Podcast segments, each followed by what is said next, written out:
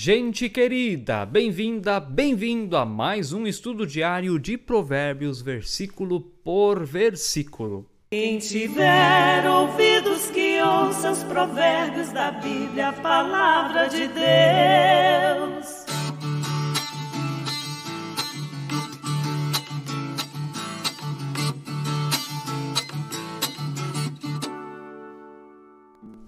Que bênção do alto podermos novamente compartilharmos da sabedoria que vem do alto, que vem da palavra do nosso Deus. Se você está chegando aqui no canal do YouTube da Paróquia Ferabras pela primeira vez, inscreva-se no canal, ative o sininho para receber as notificações de novos vídeos. Deixe também seu like, você que está assistindo a esse vídeo, isso fortalece muito o trabalho do canal aqui da paróquia. E bem-vinda, bem-vindo você que também escuta através da plataforma Spotify. Nós estamos em sintonia com o seu coração. Vamos ao versículo de hoje. Provérbios, capítulo 6, verso 30. Olha só o que diz este versículo, na verdade é 30 e 31.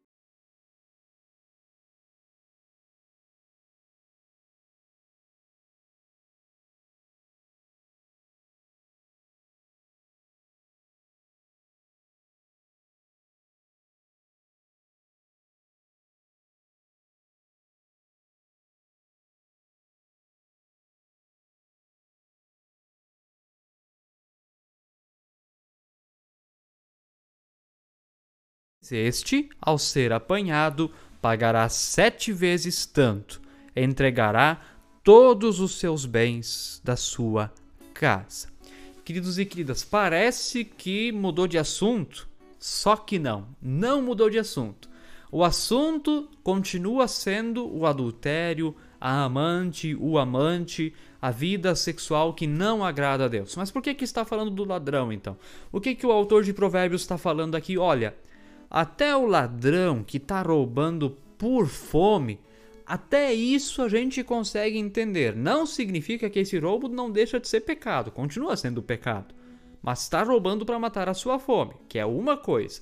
Até isso é justificado, e se for descoberto, vai ter um jeito ali dele também pagar pelo roubo. Até porque o povo de Deus, principalmente no Antigo Testamento, era muito característico eles ajudarem quem precisava. Haviam leis, inclusive, que diziam que eles deveriam ajudar os estrangeiros, os órfãos e as viúvas.